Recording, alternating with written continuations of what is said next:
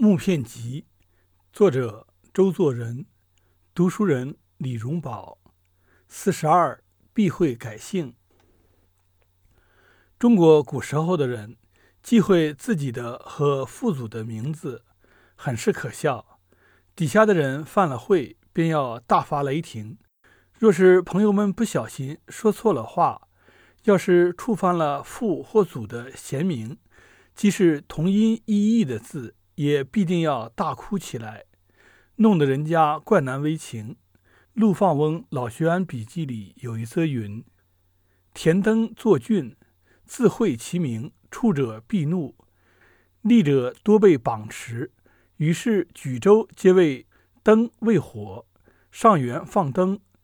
徐人入州治攸关，吏人随书榜揭于是曰：‘本州一例放火三日。’”因为会灯的显明，虽祭灯为火，结果是只需州官放火，不需百姓点灯。这句故典虽流传下来了，州官尚且如此，何况皇帝老爷，他要避起讳来，自然更是了不得了，弄得许多文字残缺不全，有如印字丢了右边胳膊。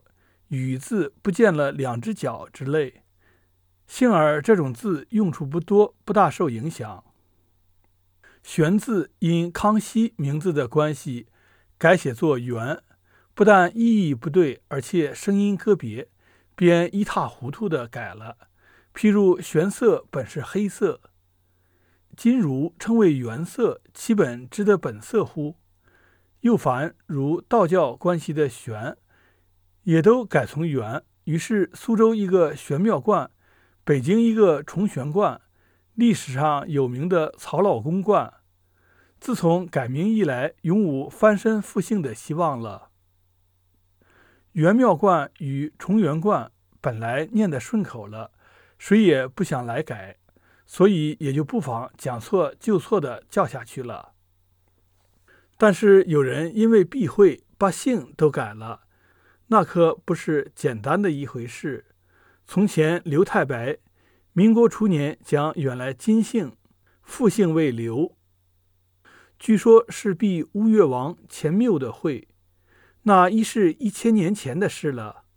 二百五十年前，清雍正叫姓邱的一律改姓裘，以避孔子的讳，并且要读作九，以示区别。这字一改，直到今日，似乎应该复原了吧？纪晓岚说过一件故事：乾隆时有过这么一回事。当时有一块坟地，两家争讼，一家姓裘，持有老契，系康熙年间立的，证据确凿，所以胜利；但别一姓却终不肯相让。这知县颇肯用心，觉得可疑。所以细心研究，终于发现这契纸是假造的。理由是康熙年间不可能卖田的给邱姓的。现在《阅微草堂笔记》中见到此事，多年不曾忘记，总想有机会告诉一声姓裘的朋友，这个本来面目现在可以恢复了。只在《雍正以前》书中去找左丘明、左池、邱维。都没有花耳朵的，因此便是证据。